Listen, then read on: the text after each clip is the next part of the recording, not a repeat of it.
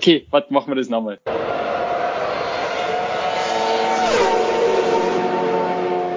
Hallo und herzlich willkommen zur ersten Ausgabe, also quasi der Pilotfolge eures neuen Lieblings-Formel 1 Podcasts Overtake. Hier bekommt ihr alle News, tiefgehenden Analysen, skandalösen Klatsch und Tratsch sowie, sowie gefährliches Halbwissen aus der Welt der Formel 1. Mein Name ist Timo und ich habe die Ehre, an meiner Seite die geballte Kompetenz an Motorsportwissen begrüßen zu dürfen. Quasi das Hirn und die Muckis dieses Podcasts, während ich so Blinddarmaufgaben erfülle. Hallo René, hallo Matti. Hallo Timo.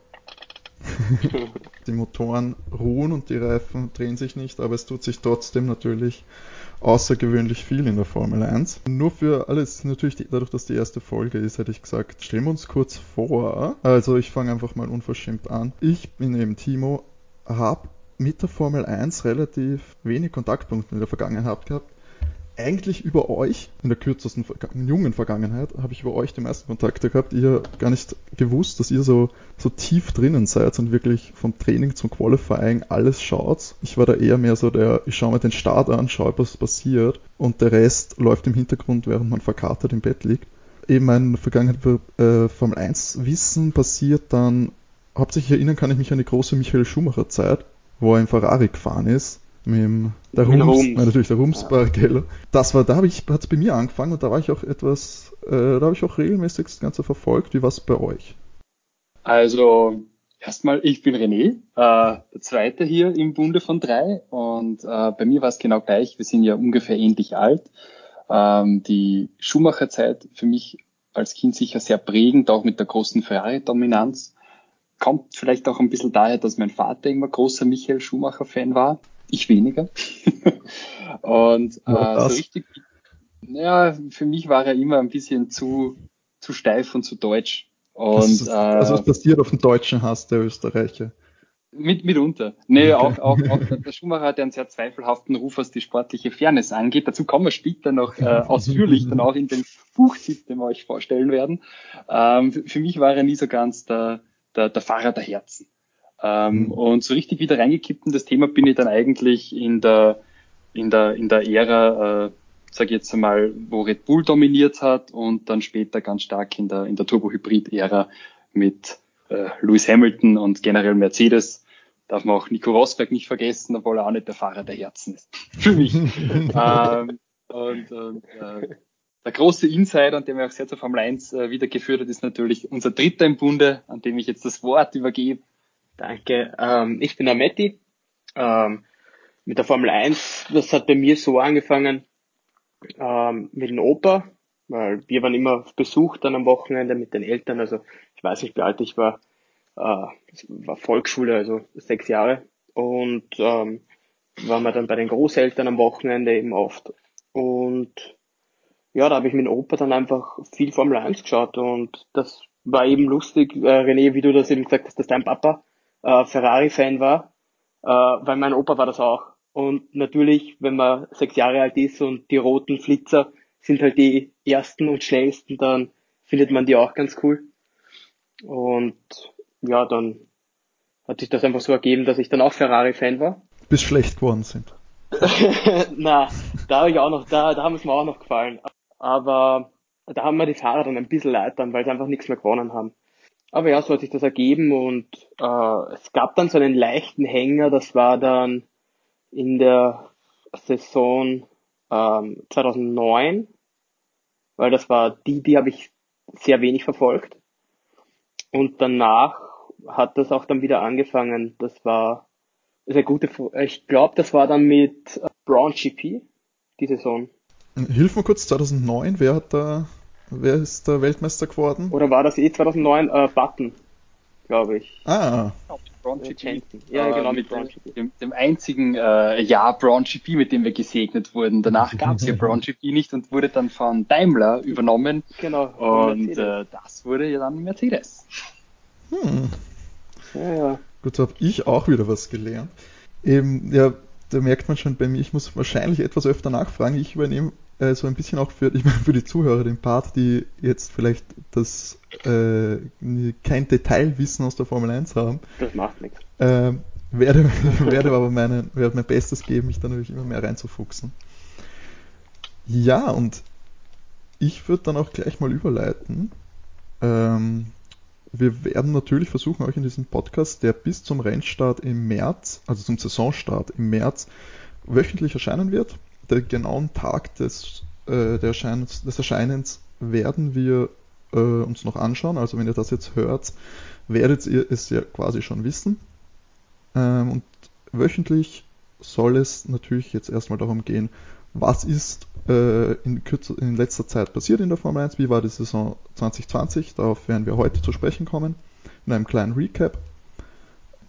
Natürlich eine, eine spannende Saison, vielleicht nicht unbedingt immer vom Ergebnis, aber vor allem der, das Rundherum, geprägt durch die Corona-Krise, musste man einige Sachen anpassen, besonders den Rennkalender, darauf werden wir alles eingehen.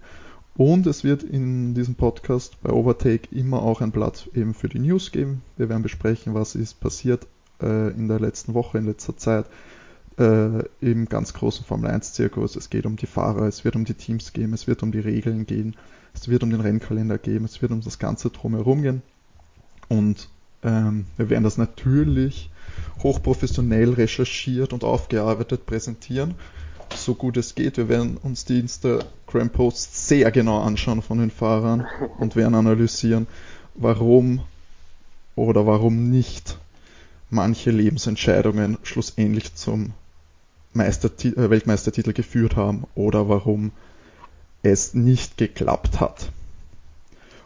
Und ich darf gleich anfangen. Unsere Top News, möchte ich fast sagen, ist gleich ein bisschen Klatsch und Tratsch. Ich habe mir bei der Bunten den Artikel angeschaut, die uns da mit Top-Informationen versorgt haben. Es geht darum, Lewis Hamilton, Weltmeister von 2020, wird von der Queen zum Ritter geschlagen. Verdient? Was sagt ihr? Absolut. Absolut. Mit den Leistungen. man muss sagen, der, der, der, der Ritterschlag hat ja diesmal nicht so richtig, wie man es kennt, äh, vor Ort erfolgt, so mit Schwert Über Skype, äh, glaube ich. Schulter, war sondern war virtuell, genau richtig. Ich glaube mit, ja. mit relativ vielen anderen auch, äh, gerade vielen Helfern in der Corona-Pandemie, da irgendwas gelesen von 1200 äh, Belobigungen, die die Queen da ausgeteilt hat. Also. Was würdet ihr sagen? Hemmt, hemmt, hemmt das die Bedeutung, wenn da 1200 andere Leute auch noch stehen. Ich weiß nicht, ob da jeder zum Sir wurde. Äh, Lewis war ja vorher schon ähm, Mitglied eines der britischen Verdienstordens. Den hat er zum ersten Weltmeistertitel bekommen. Wobei es ja so ist, wenn man in einen Verdienstorden aufgenommen wird, wird man nicht automatisch in den Adelsstand erhoben, sondern ist eben nur sozusagen Mitglied dieses Verdienstordens und äh, Jetzt ist er ja wirklich äh, Sir, also hat er das Präfix Sir vom Namen. Äh, Finde ich schon sehr verdient. Es gab ja auch andere britische Formel 1 Piloten, die ähm, in den Ritterstand erhoben wurden. Mir fällt da zum Beispiel äh, Sir Sterling Moss ein. Und wenn es jetzt um die äh, Teambesitzer und Betreiber geht, auch Sir Frank Williams. Also glaube ich, ist ganz schöne Tradition und, und Form der Würdigung für einen britischen Piloten. Aber, aber ich also ich habe jetzt auch genau das, wie du sagst, er war schon Mitglied.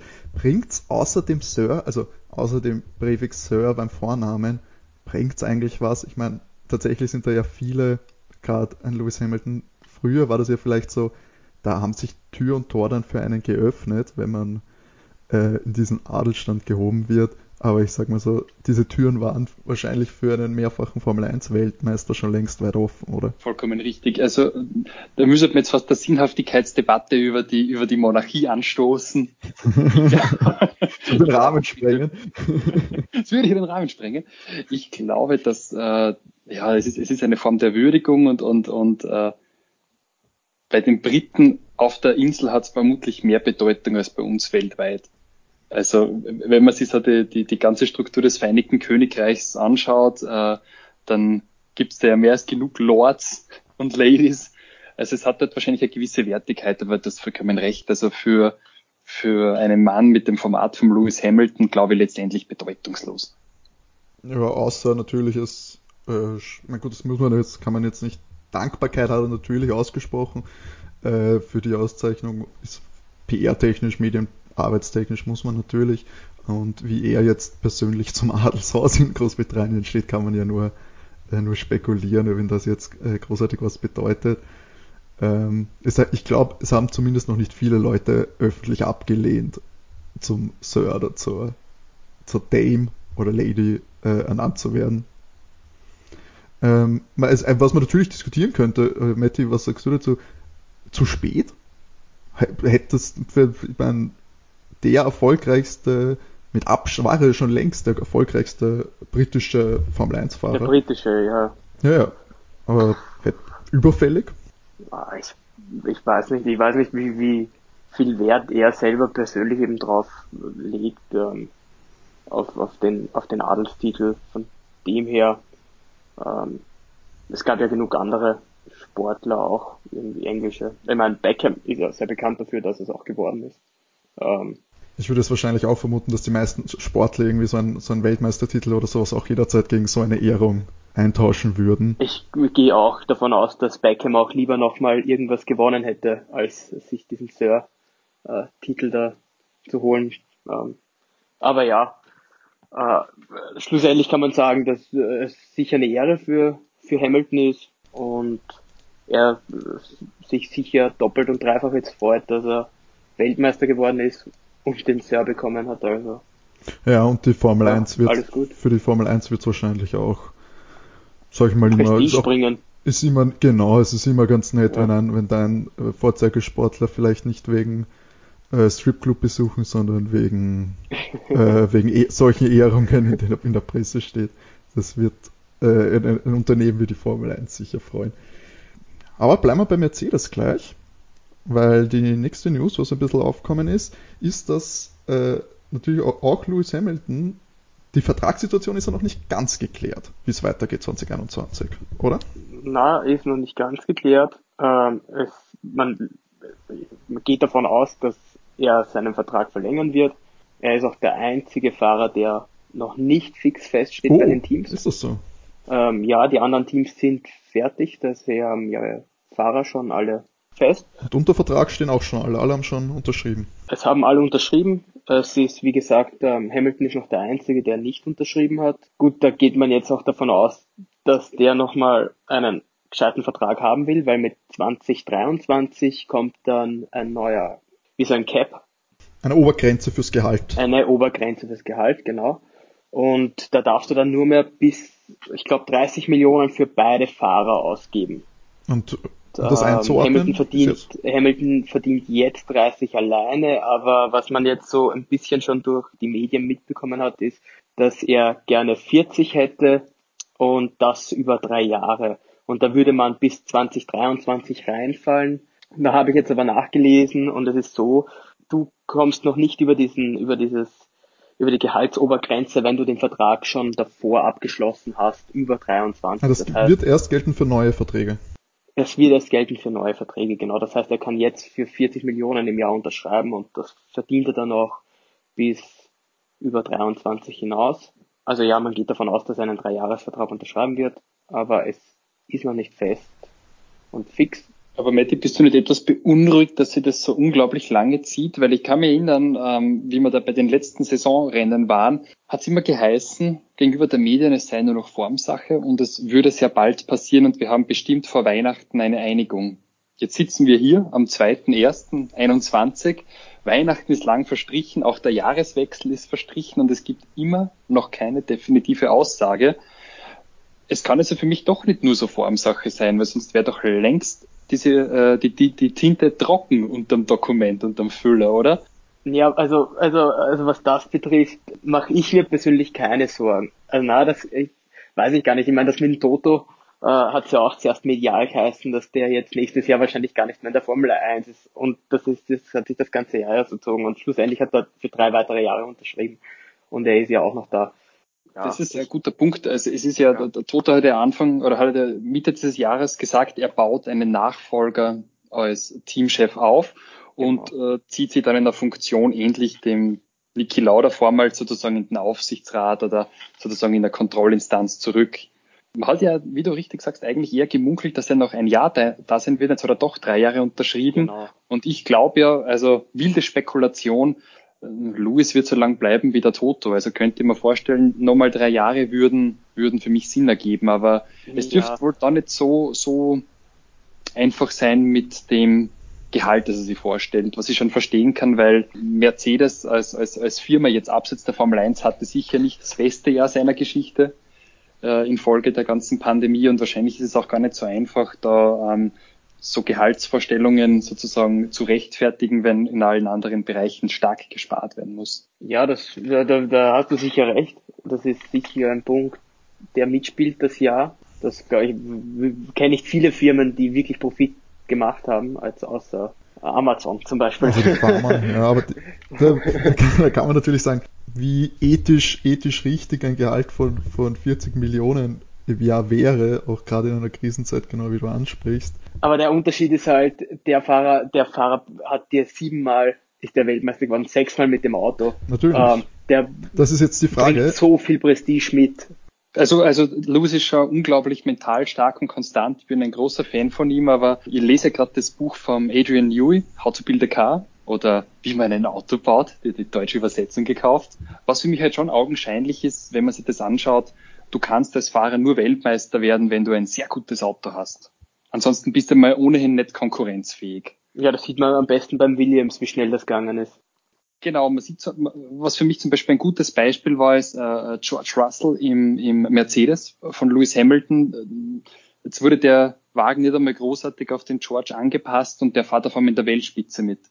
Das ist schon der Punkt, dass ein Fahrer wichtig ist, weil er das Auto lenkt, aber ich glaube, dass am Weltmeistertitel zu 90 Prozent das Team und die Technik den Anteil hat. Der Fahrer macht es am Ende des Tages aus, weil er mental stark sein muss, weil er keine Fehler bauen darf, aber Lewis hätte ohne diesen Mercedes nicht Weltmeister werden können. Wäre er jetzt gewesen bei Williams oder bei McLaren, wäre er irgendwo hinten herumgekurvt.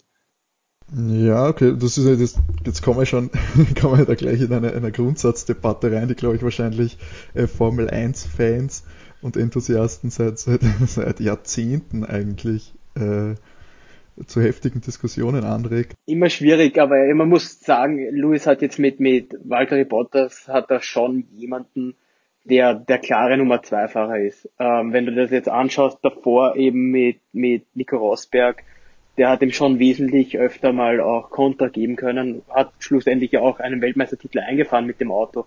Ja, Valtteri macht äh, vergleichsweise zu Lewis ist das loyale Nummer zwei und das ja. ist auch sehr dankbar fürs Team, weil er Punkte bringt, aber letztendlich nie diese großen, wir kennen sie aus zahlreichen äh, Saisonen in verschiedensten Teams, diese großen Rivalitäten zwischen äh, Teamkollegen. Da, da, da gab's zwei Einserfahrer funktioniert einfach nicht im Normalfall vollkommen. Also ich denke nur an Alonso und Lewis. Äh.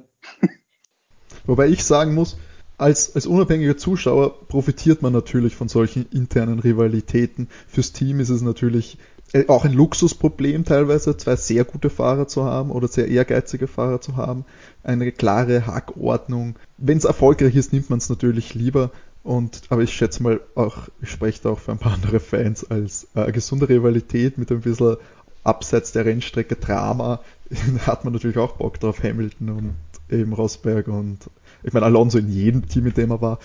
Würde aber jetzt auch schon, eben bevor wir jetzt auch wieder diese Grundsatzdebatte gehen, auf jeden Fall, wir warten äh, weiterhin auf die Vertragsdetails bei Hamilton, dass das geklärt wird. Würde halt dahingestellt, ob es jetzt 40 Millionen wert ist. Es wird, glaube ich, im gesamt großen Budget des Teams. Also aber die, also für Mercedes, aber die, ob, ob sie ihm die 30 oder 40 zahlen, tut ihnen wahrscheinlich jetzt nicht mehr so weh. Da machen die anderen Teams wahrscheinlich noch ein größeres Minus für das, dass sie nämlich auch nicht gewonnen haben. So ist es. Ein neues Team, zumindest dem Namen nach, das wir nächste Saison begrüßen werden, ist Aston Martin. Wie ist denn diese, diese Teamübernahme oder dieses Rebranding äh, genau vonstatten gegangen? Aston Martin wird in Zukunft statt Racing Point an den Start gehen. Ist es statt? Wird, ist da ein komplett neues Team aus dem Boden gestampft worden oder ist Racing Point einfach quasi grün gefärbt worden? Ich würde sagen, die haben sich einen schönen großen Topf mit äh, British Racing Green gekauft und eine neue Tafel vom Werk und einen neuen Fahrer. Äh, äh, ansonsten sind die Protagonisten äh, wohl größtenteils dieselben. Für mich sehr, sehr interessant. Erstens mal Sebastian Vettel jetzt äh, antreten wird und ja äh, zugleich auch beteiligt ist. Und äh, der, Geme Ja, der, der hat ja auch finanziell äh, ein, ein Engagement abgegeben. Ich müsste jetzt im Matti genauer fragen, aber wenn ich mich nicht täusche, hat der hält er jetzt Aston Martin Anteile, richtig? Uh. uh, auf die, am falschen Fuß erwischt. Ich weiß, dass der Toto Anteile hält, aber ähm, was? Toto Wolf hat auch noch Toto Wolf hat Anteile an Aston Martin gekauft, ja. Deswegen, deswegen, das war ja auch ein Punkt, da hat man gedacht, dass Toto vielleicht eben gar nicht mehr verlängert bei Mercedes, sondern vielleicht neuer Teamchef dann bei Aston Martin wird, weil er sich eben äh, letztes Jahr, also 2020, Anteile noch bei Aston Martin gekauft hat. Aber ob Sebastian Vettel Anteile hat, ist eine gute Frage. Ja, hat er gekauft. Ähm, hat er gekauft, weil er erst, weil er ans Projekt glaubt und ich glaube auch, einen Fahrerplatz absichert damit. Er ist ja großer, er ist ja groß, großer Autoenthusiast und äh, Aston Martin hat natürlich eine lange und, und spannende Geschichte. Man denke nur an die Autos von James Bond, an die man sich ja aus der Kindheit noch sehr gut erinnern kann, an das Jahr so ein bisschen, äh, ich möchte fast sagen, britischer Nationalstolz und böse Zungen haben ja gesagt, Vettel wird somit zum Paydriver. Mhm mhm. weil er ja eigentlich selber involviert ist in dem, in dem Team, wo er antreten wird und er bekommt ja bei weitem nicht mehr das Gehalt, was ihm Ferrari bezahlt hat. Aber andererseits muss ich sagen, dass ich Sepp so einschätze, dass er einfach noch ein paar Jahre fahren möchte und und sie da wirklich auch äh, Chancen ausrechnet zu gewinnen, weil für ihn war es ja immer so, dass er gesagt hat, er würde nur dann antreten, wenn er ein, ein kompetitives Fahrzeug fähiges Auto hat. Ja. Äh, ich habe jetzt gerade nachgeschaut, er hat äh, Anteile gekauft, das ist äh, total richtig. Er selber gibt aber nicht an, wie viele Anteile er sich gekauft hat. Ja, das würde wahrscheinlich in seine, da würde wahrscheinlich die, das Finanzamt ganz hellhörig werden, wenn wir da genau wissen, wie seine Einkünfte da in mögliche Investments einfließen. Ist es für Aston Martin, den Konzern selber in, sag ich mal, in Krisenzeiten nicht ein sehr hohes finanzielles Risiko? Ich meine, gehören die noch zu einem anderen Konzern, Aston Martin? Aston Oder? Martin gehört jetzt dem, dem äh, Lawrence Stroll, also dem Vater vom Lance Stroll, und das ist ja kanadischer Milliardär.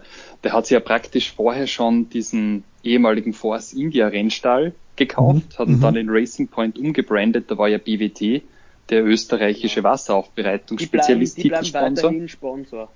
Und die, die, haben ja dieses Zuckerrosa, was sie halt mit mhm. dem British Racing Green jetzt nicht unbedingt vereinbaren lässt.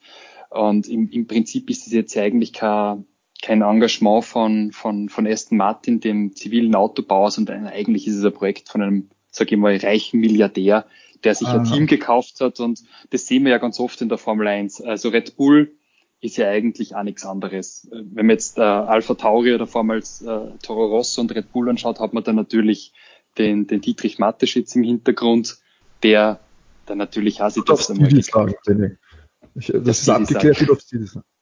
Na gut, Österreich. Ja, als Österreicher. Äh, Österreich darf man Didi sagen, alle anderen sollten aufpassen. Herr Mateschitz heißt es ja genau.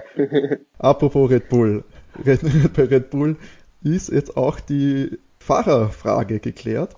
Künftig es gab eine lange Diskussion, wer, ob, genau, ob, Matti, ob, genau, Matti, führ mal an. Also, der, dass der, dass der Max bleibt, äh, das war ja eh klar. Der hat ja auch schon, ich glaube, letztes Jahr hat er verlängert bis über, ich weiß nicht, 24 hinaus. Und dieses Jahr war wieder die Frage dann, wer wird der Nummer zwei Fahrer? Ähm, es hat am Anfang der Saison, also wenn man überhaupt zurückschaut auf letzte Saison, war ja, hat Gasly gestartet, der wurde dann zur Hälfte der Saison 2019 von Alex Albon abgelöst und da hat er sich recht stark präsentiert, Albon.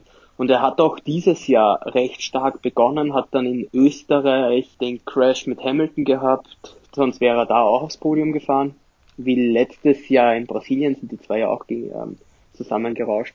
Und da hat er sich auf jeden Fall Albon sehr stark präsentiert und dann hat er aber einen Hänger drinnen gehabt über die Saison hinaus. Äh, da muss man einfach klar sagen, da war er meilenweit von Max Verstappen entfernt, wenn man sich anschaut, wie schnell Verstappen war im Vergleich zum restlichen Feld und im Vergleich zu den Mercedes-Piloten, äh, dass da nicht viel gefehlt hat auf die Mercedes-Piloten und dass Verstappen da oft mal fast eine Sekunde schneller war, nochmal wie Elbern.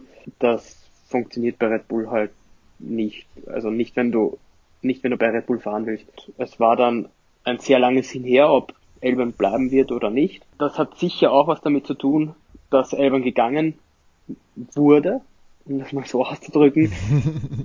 dass Racing Point natürlich von Aston Martin aufgekauft wurde und dass Sebastian Vettel jetzt bei Aston Martin fährt. Das Racing Point von Sebastian Vettel aufgekauft wurde quasi. Er hatte, ja, und äh, weil Checo Perez hat seinen Sitz bei Racing Point verloren dann. Und also für alle, alle nicht so gern Sergio Perez im, im richtigen Namen. Sergio Perez. Nur damit jeder sich auskennt. Ich, ich habe auch, mit, ich hab auch mit ihm telefoniert, du darfst, du darfst Checo Das ist lieb, danke. Also, also bei unserem Checo, der hat eine, ich fand, er hat eine Wahnsinnssaison äh, gefahren, ist eine Wahnsinnssaison gefahren. Das wäre sehr schade gewesen, hätte die Formel 1 Checo Perez verloren. Und nachdem er dann eben frei geworden ist, das war dann auch, glaube ich, bei Red Bull lange Thema, ob sie einen Fahrer von außen nehmen sollen, weil ich glaube, das ist jetzt seit der Gründung das erste Mal, dass sie einen Fahrer außerhalb ihres Ausbildungszentrums genommen haben. Also auch quasi keinen Sie haben keinen Red Bull-Fahrer genommen. Farmteam, also vom Alpha genau. Tauri äh, hoch äh, befördern quasi. Äh, was sagt ihr? Not, also definitiv viel besseres Upgrade mit Perez, als wenn man jetzt Gasly, wer war noch bei Alpha Tauri? Daniel Quiert. Ja, also äh, Perez bringt auf jeden Fall Geld mit also einen guten Investor. Das bringt auf jeden Fall und er hat definitiv eine bessere Saison gehabt wie Elvan. Er kann vielleicht den Max ein bisschen pushen, dann kann Max noch ein bisschen mehr rausholen aus dem Auto. Das wäre auch für die Formel 1 gut, beziehungsweise kann er tatsächlich selber auch wirklich aufs Podium mitfahren. René, hättest du lieber eine, eine interne Beförderung gesehen oder also, also mal kurz zu dem ganzen Thema. Ähm, also für, für mich macht Sinn, dass das Vettel jetzt bei, bei Aston Martin ist, Vettel bringt einfach als vierfacher Weltmeister unglaublichen Werbewert mit. Und gerade wenn man jetzt so ähm, eine etwas angestaubte Automarke wieder beleben möchte, ist es natürlich toll, Vettel als Testimonial zu haben, weil er eben noch sehr viele Fans hat und ja auch mhm. äh, recht beliebt ist als Fahrer. Also ist eigentlich ein tolles Testimonial. Und Vettel bringt ja eben kein Geld mit, aber den Werbewert. Und wie Matti richtig gesagt hat, ist ja der Carlos Slim, also ähm, mexikanischer Milliardär, Sponsor oder, oder Vertrauter vom, vom Jaco Perez und das war hier nicht entscheidend, weil ähm, wird der Frank Stronach mal gesagt, der braucht kein Geld, er hat sein eigenes Geld und ich glaube, das ist auch bei Lawrence Stroll so, also der war ja nicht so darauf angewiesen, der wollte da eher Publicity haben und ich finde, ich finde Jacko ist eine tolle Wahl. Erstens ist er ein hochsympathischer Fahrer, er ist sicher die beste Saison seines Lebens in der Formel 1 gefahren, auch mit Platz seinem ersten vier Jahr. im Vorjahr, Platz 4. Also das finde ich ist schon sehr beachtlich und man muss halt sagen, der ist jetzt halt äh, auch um die 30, also glaube leicht über 30 und, und, ja, und halt in, in, in, in, in seiner Karrierehöchstform. Und dieser Red Bull, der dürfte halt sehr auf den Fahrstil des Max Verstappen optimiert und hingeschneidert sein. Und man hat es ja auch gesehen, wie der Matti richtig angesprochen hat in der letzten Saison, auch Gasly, der jetzt ganz äh, hervorragend im Alpha Tauri unterwegs war und auch seinen ersten Rennsieg gefeiert hat dieses Jahr, der ist ja auch nicht damit zurechtgekommen, mit dem 2019er Red Bull. Und das gleiche was mit, äh, mit, mit dem Elbern jetzt dieses Jahr im Red Bull. Also ich bin gespannt, wie sich der Checo schlägt. Man muss aber, man muss aber auch sagen, der Checo, wie du selber gesagt hast, der ist auch schon jetzt eine Zeit dabei. Ich glaube, sind es jetzt zehn Jahre? Also er bringt definitiv halt was mit, was die anderen beiden nicht mitbringen, das ist Erfahrung. Ich glaube schon, dass der Red Bull auch nochmal so ein bisschen das extra geben kann, wie man das Auto vielleicht ein bisschen weiterentwickelt noch, was davor ja die Fahrer nicht unbedingt, äh, ja gut, Verstappen ist jetzt sechs Jahre dabei, der würde ich jetzt auch schon sagen, obwohl der erst 23 ist, hat der halt Routine jetzt mittlerweile, aber jetzt kommen halt nochmal Eindrücke auch von einem anderen Team wieder, was halt nicht nur Red Bull ist. Und ich glaube, das könnte vielleicht Red Bull nochmal richtig pushen. Na, sehr guter Punkt. Fremdes Wissen von außen noch mit reinbringen. Wie wird es eigentlich bei den anderen gemacht? Das ist jetzt mal das neue Fahrerduo eben Max Verstappen und Checo Perez genau. äh, im Red Bull. Was sich nicht verändern wird, werden die Tests sein. Die Formel 1 hat sich entschieden, die Wintertests 2021 erneut in Barcelona zu machen. Sag ich mal, noch eine Option wäre gewesen, spreche ich das jetzt richtig aus, Sashir in Bahrain. Bestimmt, bestimmt die mit meinen großen arabischen Kenntnissen gebe dir absolut recht. Okay, sehr gut. äh, man hat sich quasi entschieden, dass man doch äh, lieber weiterhin, also das korrigiert mich, waren Sie davor woanders? Nein, sie war, also die letzten Jahre zumindest war man immer in, in Barcelona. Ähm, das liegt aber auch gut dran, dass die meisten, es sind praktisch alle, naja, bis auf Haas, oder? Haas ist amerikanisch. Oder haben, hat Haas in Europa ihr Werk? Aber die meisten Teams sind eben in Europa beheimatet und es ist einfach viel einfacher für die Teams äh, nach Spanien zu reisen als sonst woanders. Ja, deutlich natürlich auch durch Corona Reiserisiko minimieren, auch wenn man dann vielleicht riskiert, dass man schlechteres Wetter hat, ist aber natürlich auch Jammern auf hohem Niveau, wenn man vom Barcelona Wetter ausgehen muss und sich nicht auf die Wüstentemperaturen in Bahrain verlassen kann. Ist also auch dementsprechend keine Überraschung. 2. bis 4. März werden die Tests sein, also gar nicht weit entfernt vom Formel 1 Start. Genau, der müsste im 20. März herum sein. Man muss aber sagen, die Tests sind diesmal kürzer. Die dauern eben nur drei Tage. Davor war es über eine Woche.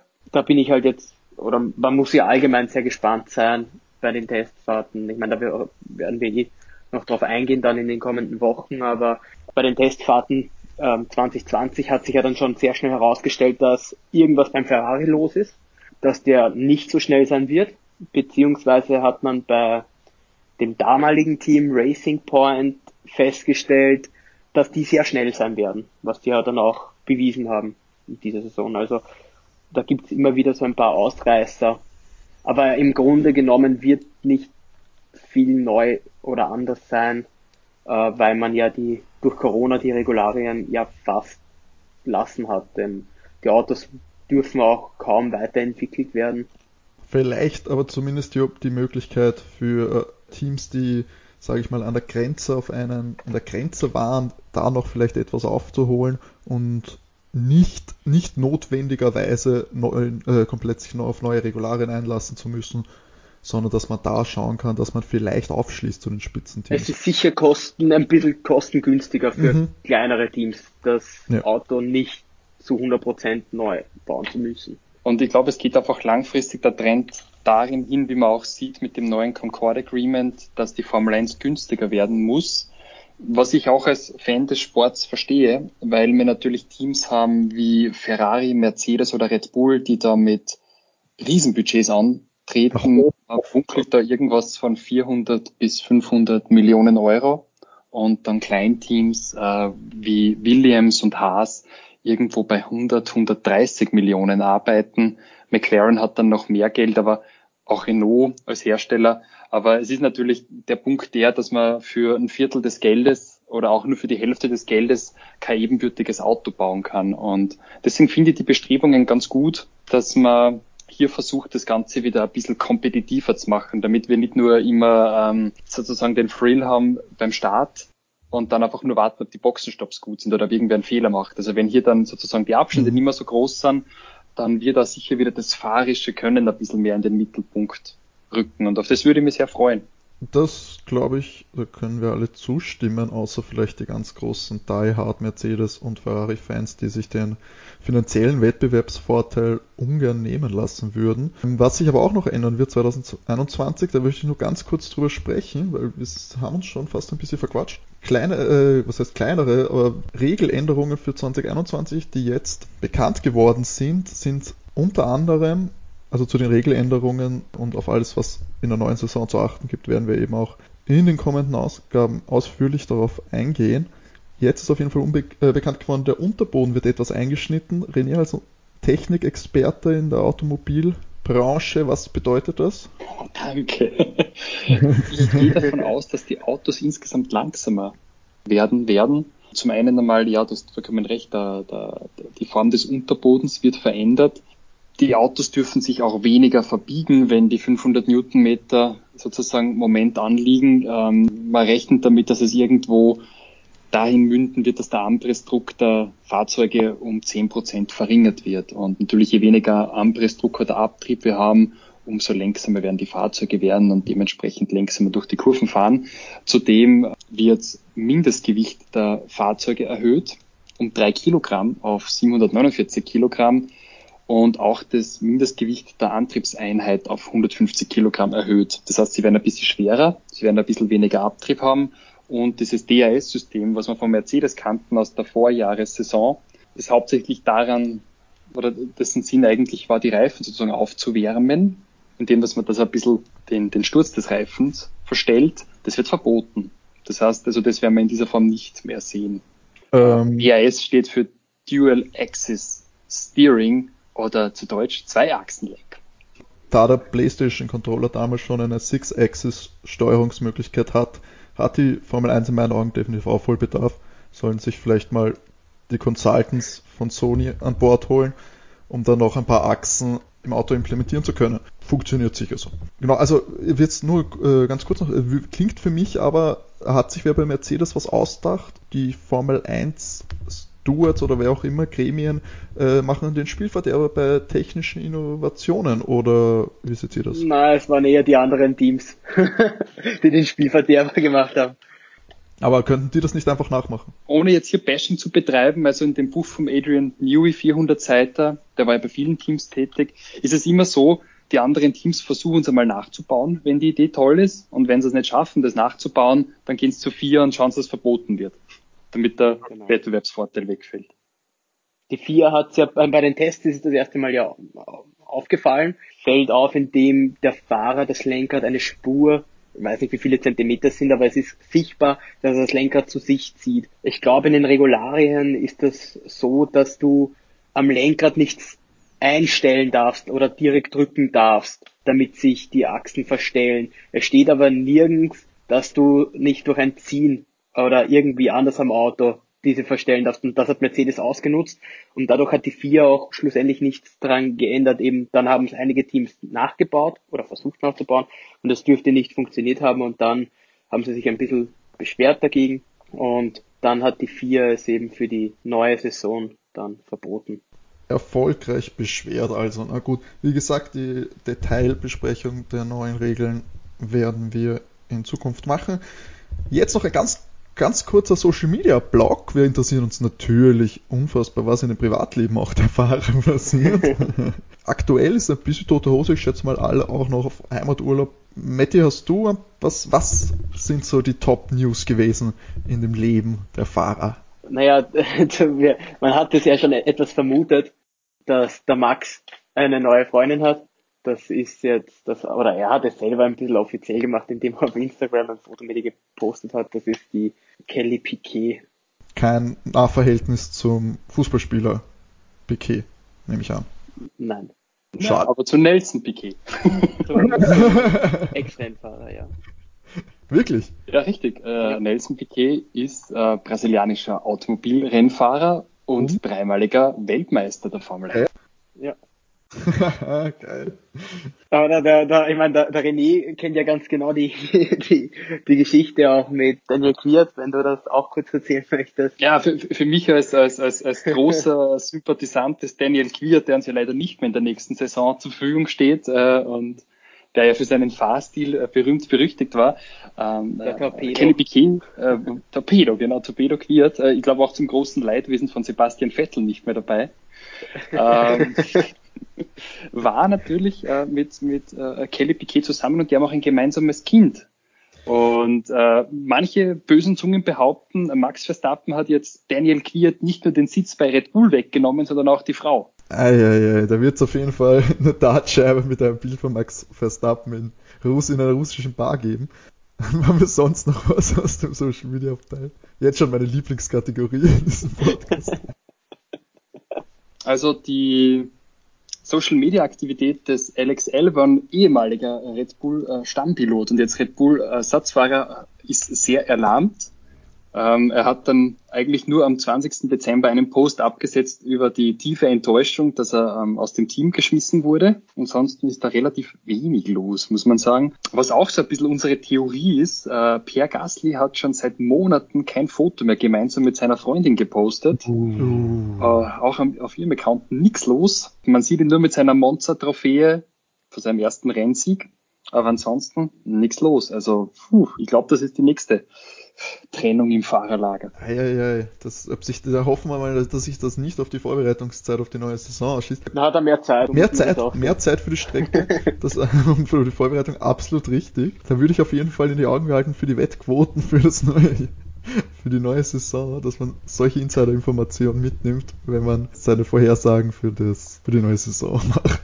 Okay, aber ich glaube, dass das gewesen sein wird, den Für die Folge. Seitenblicke, für, genau, für die Folge natürlich, wir werden es wird schön beibehalten, für Seitenblicke-Blog dieses Podcasts und lass äh, jetzt doch recht spät oder, auf die Saison 2020 äh, zurückblicken und diese, sage ich mal, außergewöhnliche Saison Revue passieren lassen. Ich möchte jetzt gar nicht irgendwie jedes Rennen im Detail durchbesprechen, sondern vor allem mal fragen, wie fandet ihr es? Also ich muss sagen, die Formel 1 Saison 2020 hat uns einige Rennstrecken gebracht, die ganz hervorragend waren und äh, wirklich tolle, spannende Grand Prix uns geboten haben. Das war sehr, sehr schön. Aber sie hat uns auch neue Strecken genommen. Zum Beispiel der Grand Prix in Vietnam abgesagt.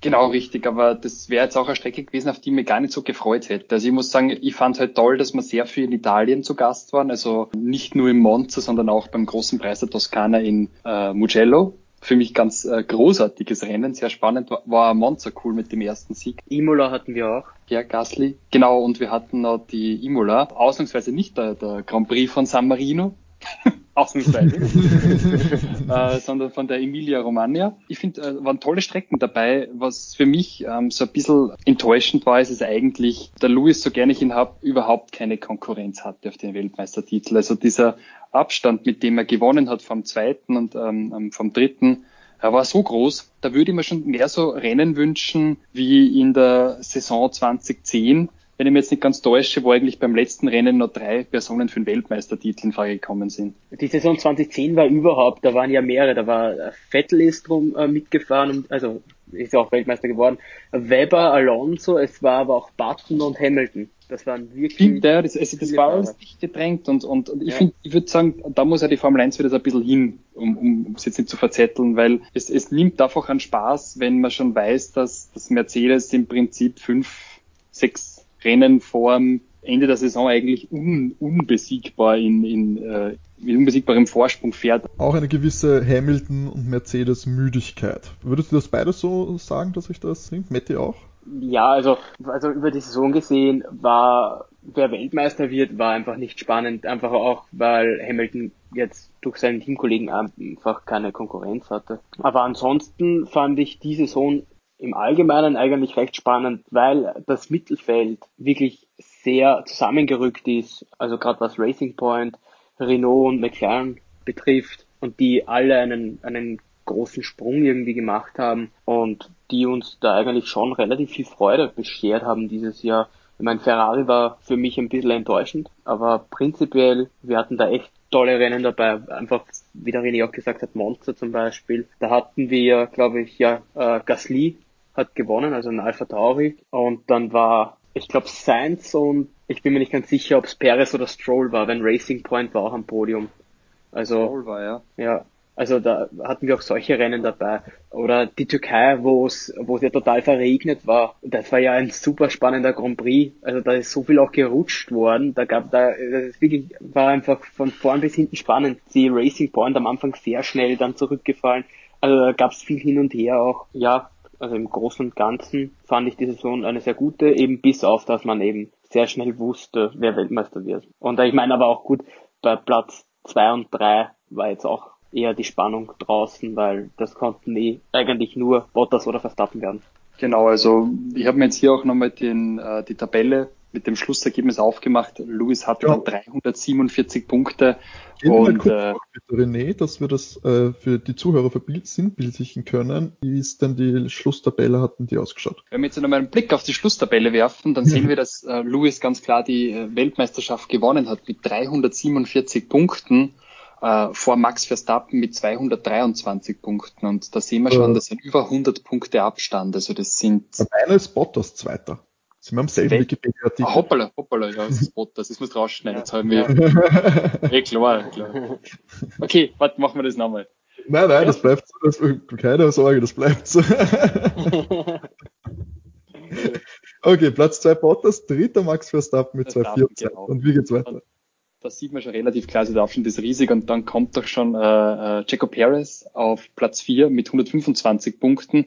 Und da ist es dann tatsächlich wieder spannender, wenn man so schaut im Mittelfeld, weil wir haben hier auf Platz 5 äh, Daniel Ricciardo mit 119 Punkten, also da haben wir nur einen Abstand von 6 Punkten. Und Auf Platz 6 und 7 haben wir jeweils Sainz und dahinter Elbern mit 105 Punkten. Und da möchte ich eben kurz sagen, weil wir eben haben Elbern auf Platz 7, äh, der sitzt halt in einem Red Bull, wo man sieht, dass Verstappen praktisch punktgleich mit Valtteri Bottas ist. Verstappen hat 100 Punkte Vorsprung auf Perez auf den vierten Platz und dann darf der zweite Red Bull Fahrer nicht auf siebten Platz sein. Nö, das, das ist einfach wenig bin ich bei dir. Das wenig, ist, ja. das, man muss ja noch schauen, wie die früher abgeschnitten haben, wie noch ähm, Verstappen und, und Ricciardo miteinander gefahren sind. Aber da hat man dann ja wieder diese unrühmlichen Ausgänge gehabt aufgrund der Rivalität der beiden. Ich verstehe auch den Wechsel von Ricciardo weg von Red Bull, weil Helmut Marko hat halt schon auch den Ruf, dass er seine Schützlinge hat. Früher war es mal Sebastian Vettel, jetzt ist es Max Verstappen und die genießen sicher, würde jetzt behaupten, eine andere äh, Stellung im Team. Schreibt doch Adrian Newey so. Genau, und dann geht's ja noch, also genau, wir haben Albon auf 7, dann erst der erste Ferrari auf der 8. Leclerc mit nur 98 Punkten ist eigentlich für Ferrari desaströs, wenn man Wobei, bedenkt, wenn die, wie die 2019 waren. Aber im Verhältnis oder im Vergleich zu, zu Vettel siehst du einfach, was Leclerc aus dem, aus dem Auto noch rausgeholt hat, weil äh, Vettel hat äh, nur 33 Punkte, also weit abgeschlagen auf dem 13. Platz, Sebastian ja, Vettel im zweiten Ferrari. Wenn man sich auch über die ganze Saison die Rennen angeschaut hat, weil, sieht man auch, dass äh, Vettel ganz selten ins Q3 im Qualifying überhaupt ins letzte Qualifying geschafft hat und hauptsächlich irgendwie zwischen Platz 11 und äh, 16 da irgendwie weggestartet ist. Da kann ich, also, da muss man wirklich sagen, Sebastian Vettel nur mit, mit einem Podiumsplatz, das war noch mit Abstand die beste Leistung in der Türkei mit dem dritten Platz und sonst nur zwei weitere einstellige Platzierungen mit Platz 6 in den Niederlanden, Platz 7 in Spanien. Sonst 10 und abwärts definitiv zu wenig und wahrscheinlich dieser Leistung auch aus Sicht von Ferrari eine Trennung mit zwei lachenden Augen. Ja, ich muss sagen, Vettel wird auf den dritten froh, dass er weg ist. Ja, das glaube ich auch. Und wie Vettel da auf den dritten Platz gefahren ist, gerade ähm, in der Türkei war es ja sehr schwierig, wie der Mettisch richtig gesagt hat, mit dem Regen und den vielen Drehern. Da hat man eigentlich gesehen, dass er immer noch ein klasse Rennfahrer ist. Dass es schon sehr stark an dem Fahrzeug liegt, mit dem nervösen Heck, mit dem er überhaupt ins mhm. Recht kommt. Also es passt einfach dieser Wagen nicht zu seinem Fahrstil. Und wenn es dann mal wirklich aufs Fahrerische ankommt, dann fährt der Vettel noch auf drei. Also das muss man mal lassen, weil erinnern wir uns dran, wie Valtteri Bottas in der Türkei ausgeschaut hat mit dem überlegensten oh. Auto auf der Strecke. Also ja. das war desaströs. Deswegen glaube ich, bei Vettel muss man schon sagen, das Auto war sicher auch nicht auf ihn zugeschneidert, sondern vielleicht eher schon mhm. für die eben neue Nummer eins für, für einen Charles Leclerc gedacht. Wobei um, Sebastian Vettel davor auch schon nicht die großen Erfolge gefeiert hat, oder? War die 2019 nicht gut. Da hat er nur den einen Sieg, wenn ich mich nicht täusche, in Singapur und das war ein bisschen ein glaube ich, ja. Das aber erfolgreichster Pilot, gell? Singapur. Aber das, aber wenn ich mir an? Singapur letztes Jahr erinnere, das war ja eher so, da hat einem der Leclerc vorlassen müssen, oder? Nein, nein, nein. Ähm, da war Leclerc davor und Sepp ist früher eine Runde davor an die Box gekommen. Er hatte die bessere, die bessere Strategie. Warum auch immer sie Vettel vorher, das kann, weiß ich nicht mehr. Sie haben ihn vorher reingeholt. Dadurch war er dann äh, schneller als okay. Charles und äh, wenn man das letztes Jahr schon gesehen hat, äh, da hat schon angefangen, dass sich, äh, dass sie sich gegenseitig da irgendwie nicht äh, gerne vorbeilassen. Vollständigkeitshalber Sebastian Vettel mit fünf Siegen in Singapur, drei davon im Red Bull und zwei im Ferrari. Die mit Ferrari waren 2015 und 2019 davor eben 11, 12, 13 im Red Bull und auch einen zweiten Platz 2010. Äh, was ich noch zu Sepp sagen will, der ist ja nicht er ist, sein großes Ziel war natürlich, äh, mit Ferrari Weltmeister zu werden. Ich glaube, das ist von jedem Piloten, der zu Ferrari geht, auch irgendwie das Ziel äh, oder ein Traum auch. Aber er ist nichtsdestotrotz der erfolgreichste Ferrari-Pilot ohne einen Weltmeistertitel. Kann man sich das wirklich auf die Fahne schreiben bei Ferrari? Da ist doch der Anspruch Weltmeister oder or bust quasi. Ah ja, ich meine, das Auto spielt ja auch eine Rolle und wenn man das sich anschaut, äh, Alonso zum Beispiel im Ferrari, wie der 2010, ich glaube 2010, 2012 war er ganz knapp dran, Ferrari Weltmeister zu werden und da hat man schon gewusst, dass der viel mehr aus dem Auto rausholt, als das Auto eigentlich kann. Ich meine, solche Ausnahmepiloten gibt's ja dann auch immer wieder und es ist sicher für den Sepp schade, dass er nicht Weltmeister geworden ist, aber gerade nach seinem letzten Jahr auch bei Ferrari, wo man das Gefühl hatte, dass da auch schon ein bisschen gegen ihn gearbeitet worden ist auch. Ich will das jetzt hier nicht Ferrari unterstellen, aber manche Boxenstops haben halt auch dementsprechend ausgeschaut, dass man ihn da einfach mal mit Absicht länger drinnen stehen lässt. Wie gesagt, ich möchte das hier keinem unterstellen, aber die waren zum Teil wirklich nicht gut. Vielleicht um kurz einzuwerfen, wenn man an das Jahr 2018 denken, da ging es ja wirklich um den Weltmeistertitel lange Phasen der Saison über zwischen Lewis Hamilton und zwischen äh, Bastian Vettel. Und da gab es dann dieses Rennen in Deutschland, wo er mehr oder weniger ja, gerade ausgefahren ist in diese Barriere von DHL-Rennen. Ich habe mir gedacht, das hat ihn ein bisschen gebrochen. Weil danach hat er irgendwie nie mehr zurück in diese Form gefunden. 2018, da, da war er, glaube ich, aus meiner Sicht schon in der Lage, mit Ferrari Weltmeister werden zu können. Das Auto hat gepasst und er war die halbe Saison über nicht schlecht. Aber das stimmt, dann, den Knackser dann. Na, irgendwie nach diesem Ereignis war für mich ein bisschen die Luft draußen. Ich weiß nicht, wie es das du siehst, Mette, aber. Ja, da, es hat danach nämlich immer wieder, das Auto hat weiter gepasst, aber dann hat es bei ihm nicht mehr ganz gepasst. Er hat dann immer wieder, da hat es dann angefangen, dass er einige Dreher drinnen gehabt hat, egal ob es Zusammenstöße dann waren. Ich glaube in Japan war es mit Max, warum es ihn dreht hat, aber er hat dann auch in, in Austin, glaube ich, einen Dreher drin gehabt, aber da war er, der war selbst verschuldet. Also ja, es hat dann einfach nicht mehr ganz passt. Und Charles hat eigentlich, muss man sagen, schon nach dem zweiten Rennen ihm die Position als Nummer 1 Fahrer streitig gemacht. Also ja. vorher hat es noch geheißen, okay, let Sebastian bei und dann war das aber schnell vorbei. Also da ja. sieht man auch, dass, dass man bei Ferrari relativ schnell angezählt ist, wenn man nicht liefert. Ich will nur erinnern an, an, an den fürchterlichen Unfall von Niki Lauda, die Art und Weise, wie Ferrari den äh, binnen kürzester Zeit schon ersetzt hat.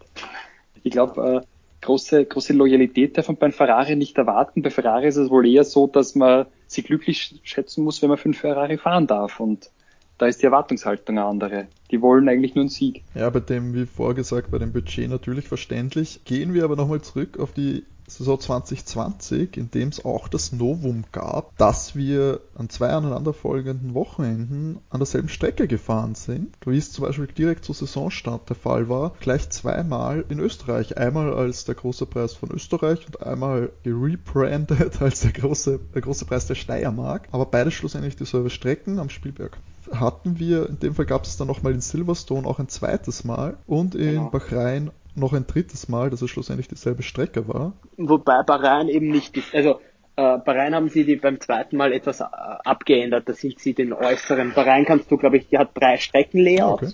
Mhm. Und äh, sie haben dann äh, die kürzeste Variante gewählt. Sie ist so ein, also es ist den, den, den Bahrain die Strecke praktisch mhm. komplett außen. Okay, ja, ich sehe ich seh gerade, zweite, der zweite Grand Prix am 6. Dezember war um genau. ganze 0,3 Kilometer kürzer. Aber wie habt ihr das so mitbekommen? Habt ihr das, habt ihr das Gefühl gehabt, das ist schon ein bisschen Fahrt? dass man das jetzt so wahrnimmt, fehlt da ein bisschen, dann nimmt das was vom Flair, vom Erlebnis weg, wenn man an zwei Wochenenden hintereinander eigentlich vermeintlich denselben Prix sieht? Also ich muss sagen, für mich kommt es ein bisschen auf den Kurs drauf an. Also der, der, ja, den, den Kurs in Österreich finde ich toll, den mag ich gern. Ich kann auch Silverstone wahnsinnig gut leiden ähm, bei Silverstone ist ja eigentlich immer das, das, das Coolste, die, die Fans, die halt dieses Jahr leider gefehlt haben in der Form, aber. Der Grand Prix ist auch immer wahnsinnig schnell, der hat so viele, der hat so viele schnelle Kurven drinnen. Der ist, äh, Silverstone enttäuscht praktisch nie. Man muss sagen, ich glaube, ähm, was man da sagen muss, ist für mich so, äh, mir gefallen halt die alten Rennstrecken mitunter sehr viel besser wie diese neuen Retortenstrecken, die halt dann irgendwie so ein bisschen, was, was ihnen vielleicht an Charakter fehlt. Und ich muss sagen, zum Beispiel das zweite Mal, ähm, Bahrain, das habe ich furchtbar gefunden auf dem Autocircuit. Also ja, das, das, der, der, der Grand Prix war, der, der Grand Prix hätte mich jetzt auch am wenigsten so interessiert, aber da hatte es halt dann andere Punkte, warum er spannend war. Weil zum Beispiel da hatte das Drama von Mercedes, war dann da ausschlaggebend. Aber ansonsten fand ich ihn auch ein bisschen fad vom Layout her. Ich meine, Abu Dhabi zum Schluss war der schlimmste Grand Prix des Jahres für mich. Der war, das war zwei Stunden Schlafkur. Ja, da gab es überhaupt keine vielen Überholmanöver. Ja. Da hat er, kennt ihr das? Äh, der, der Kimi, äh, gibt ein Interview, wo der Kimi gefragt wird, der Kimi Räikkönen, wie er den äh, Abu Dhabi, wie er die Strecke findet. Und da sagt er, die erste Kurve ist toll und das war's. äh, äh, Kimi Räikkönen äh, sollte man wirklich auf die nächsten Podcasts noch mehr auf ihn eingehen als, als Titan unter den Fahrern und unverwüstliches Urgestein. Äh, werden wir sicher in der nächsten Episode mal zeigen. Äh, was ich ähm, noch, noch fragen wollte oder kurz ansprechen wollte, wer die Verlierer und die Sieger dieser Saison für euch waren. Das sind wir soweit eigentlich schon recht, äh, recht fast drauf eingegangen. Äh, definitiv einer der Verlierer wohl Ferrari. Also als, als Ferrari hätte, also ich habe von meiner Seite würde ich da das Ferrari-Team als, Gesamt, als gesamtes Team sehen. Von den Fahrern wäre das für mich äh, Elben, weil der hat seinen Sitz verloren. Äh, definitiv äh, hat Valtteri ein bisschen verloren, weil der hat der Grand Prix in Bahrain, weil George war da so schnell, dass ihm das sicher geschadet hat, dass er großteils langsamer war. Bei Sepp bin ich mir nicht ganz sicher, ob er Verlierer oder Sieger dieser Saison ist, weil die Saison war definitiv nicht gut für ihn. Aber dass er jetzt in einem schnelleren Auto sitzt, als der Ferrari nächstes Jahr sein wird, äh, ist sicherlich gut für ihn. Guter Punkt. Äh, René, wo, wo siehst du da die, die Plus- und Minuspunkte? Pflichte dem Matti mit all seinen äh, Aussagen total bei. Da bin ich mit ihm von der Linie.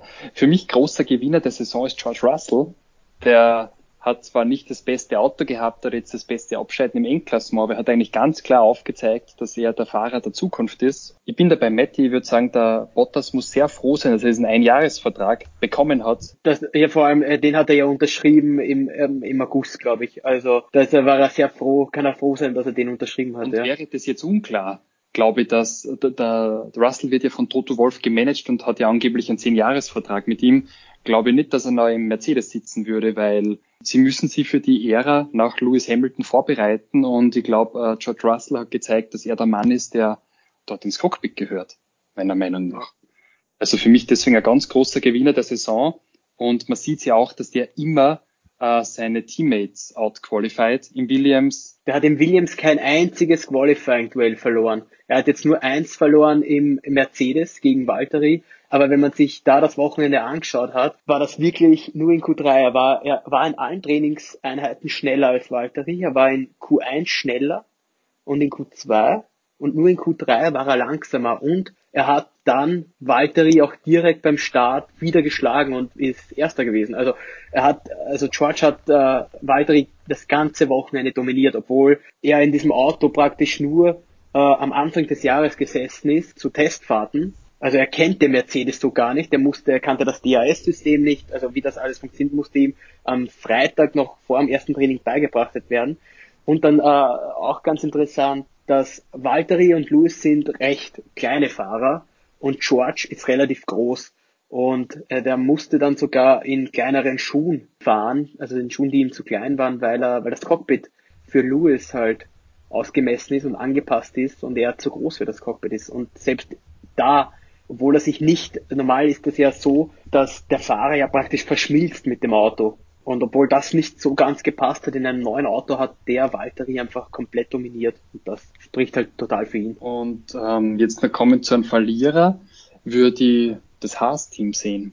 Das Haas-Team war mal richtig toll im Mittelfeld mit dabei und hat es aber überhaupt nicht geschafft, sich dieses Jahr zu verbessern wenn man schaut, die, die Delta-Zeiten von der Saison 19 auf 20, dann ist Haas längsamer geworden. Klar, die haben diesen lahmen Ferrari-Motor, der nicht mehr gut ist, aber die haben da eigentlich in, in Richtung Williams großartig verloren und, und grundeln jetzt halt komplett hinten mit. Die waren schon mal besser. Und da bin ich ja gespannt, wie lang äh, Gene Haas, der ja auch äh, amerikanischer Unternehmer ist, äh, dann noch zuschaut und das alleine auch sponsern kann, weil das lebt ja eigentlich von dieser Firma Haas CNC, der da Werkzeugmaschinen baut und ist ja eigentlich auch so ein Privatprojekt von Gene Haas mit relativ wenig Sponsoren. Naja, wobei der, wobei der neue Fahrer, der, wie heißt der, der Mazepin, äh, ich glaube, der bringt schon Ich denke, den Mazepin werden, werden wir in der nächsten äh, Folge behandeln, ja. genauso wie vielleicht einen kleinen Auszug aus dem Buch, weil ich sehe, wir sprengen hier schon langsam den Zeitraum. Ja, ich würde auch sagen, wenn das äh, die Buchbesprechung, die wir vorher großspurig angekündigt haben, werden wir vielleicht auf die nächste Folge verschieben. Aber was wir auf jeden Fall natürlich nicht unerwähnt lassen dürfen eigentlich, wir reden so über Gewinner und Verlierer. Schlussendlich der Gewinner Nummer eins ohne Diskussion für dieses Jahr, also die, die Gewinner Nummer eins in diesem Jahr waren natürlich Mercedes, Mercedes ja. äh, und Lewis Hamilton.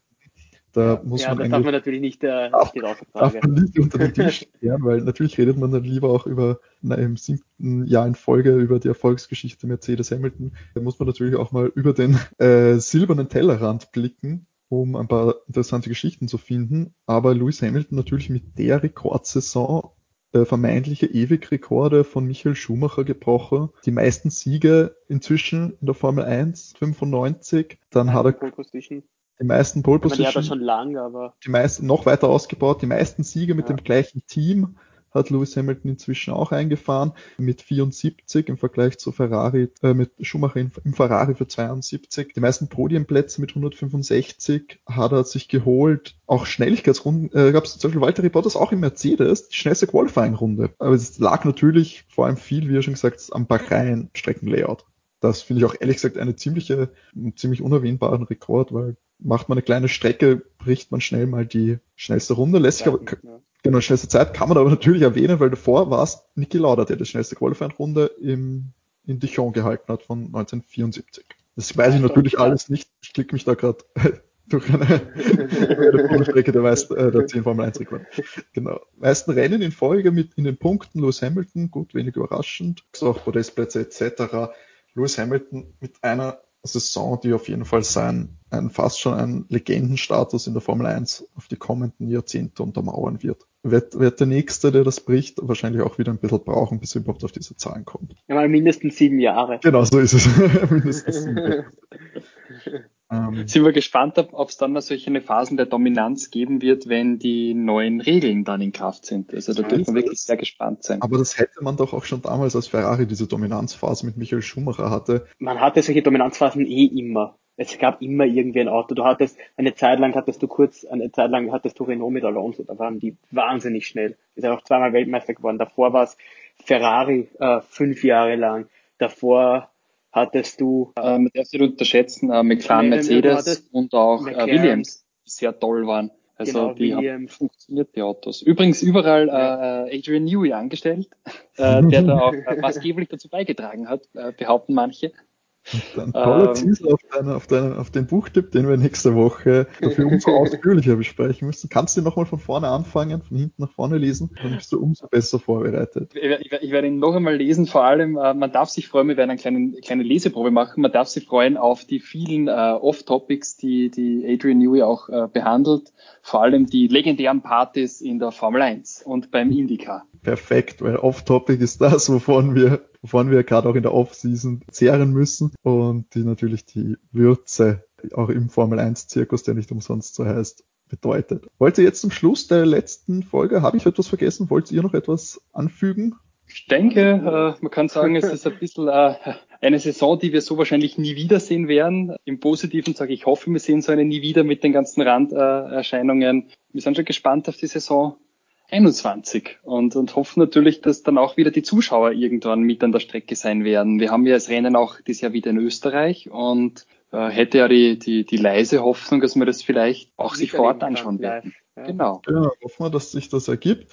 Und dann würde ich mal sagen, äh, danke fürs Zuhören, für die erste Folge Overtake, der Formel 1 Podcast. Ja, auch gleich noch, wir haben eine E-Mail-Adresse eingerichtet. René, ist das richtig? Wie lautet die? Da könnt ihr uns gern Feedback geben oder Anregungen oder einfach auch Ideen, über was wir denn plaudern sollten. Die ist äh, Overtake F1, alles zusammengeschrieben, at gmx.at. Wunderbar. Dann sagen wir Danke. Danke fürs Zuhören und verabschieden Dankeschön. uns. Und bis zur nächsten Woche. Bis zur nächsten Woche und wir Tschüss. wünschen euch immer genug Benzin im Tank. genau. Versauen. Tschüss. Ciao.